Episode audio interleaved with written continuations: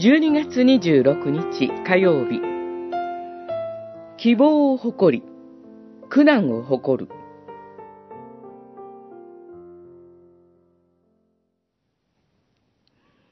そればかりでなく苦難をも誇りとします。私たちは知っているのです。苦難は忍耐を。忍耐は連達を。連達は希望を生むということを。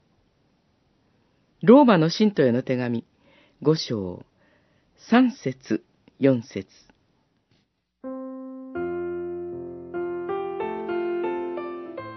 私たちは様々な苦難を経験します。誰でも思いがけない病気や考えてもいなかった災いに襲われる可能性を持っています。そして苦難の中から逃れたい。どうにかして元の生活に戻りたいともがきます。しかし、主が苦難の中で私たちに与えようとしておられるのは、私たちが希望を誇り、苦難を誇るという勇気ある生き方です。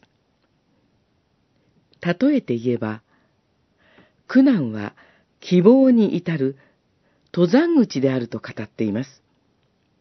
そして、希望の山頂を見つめながら、苦難と忍耐と連達というような工程を進みます。私たちは人生の苦難の中で忍耐を学び、人生に熟練していくのです。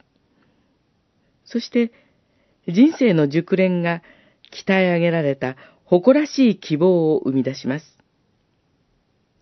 ここで注意すべきことは、御言葉は苦難がそれ自体で忍耐を生み、忍耐も熟練もそれ自体で希望につながると語っているのではありません。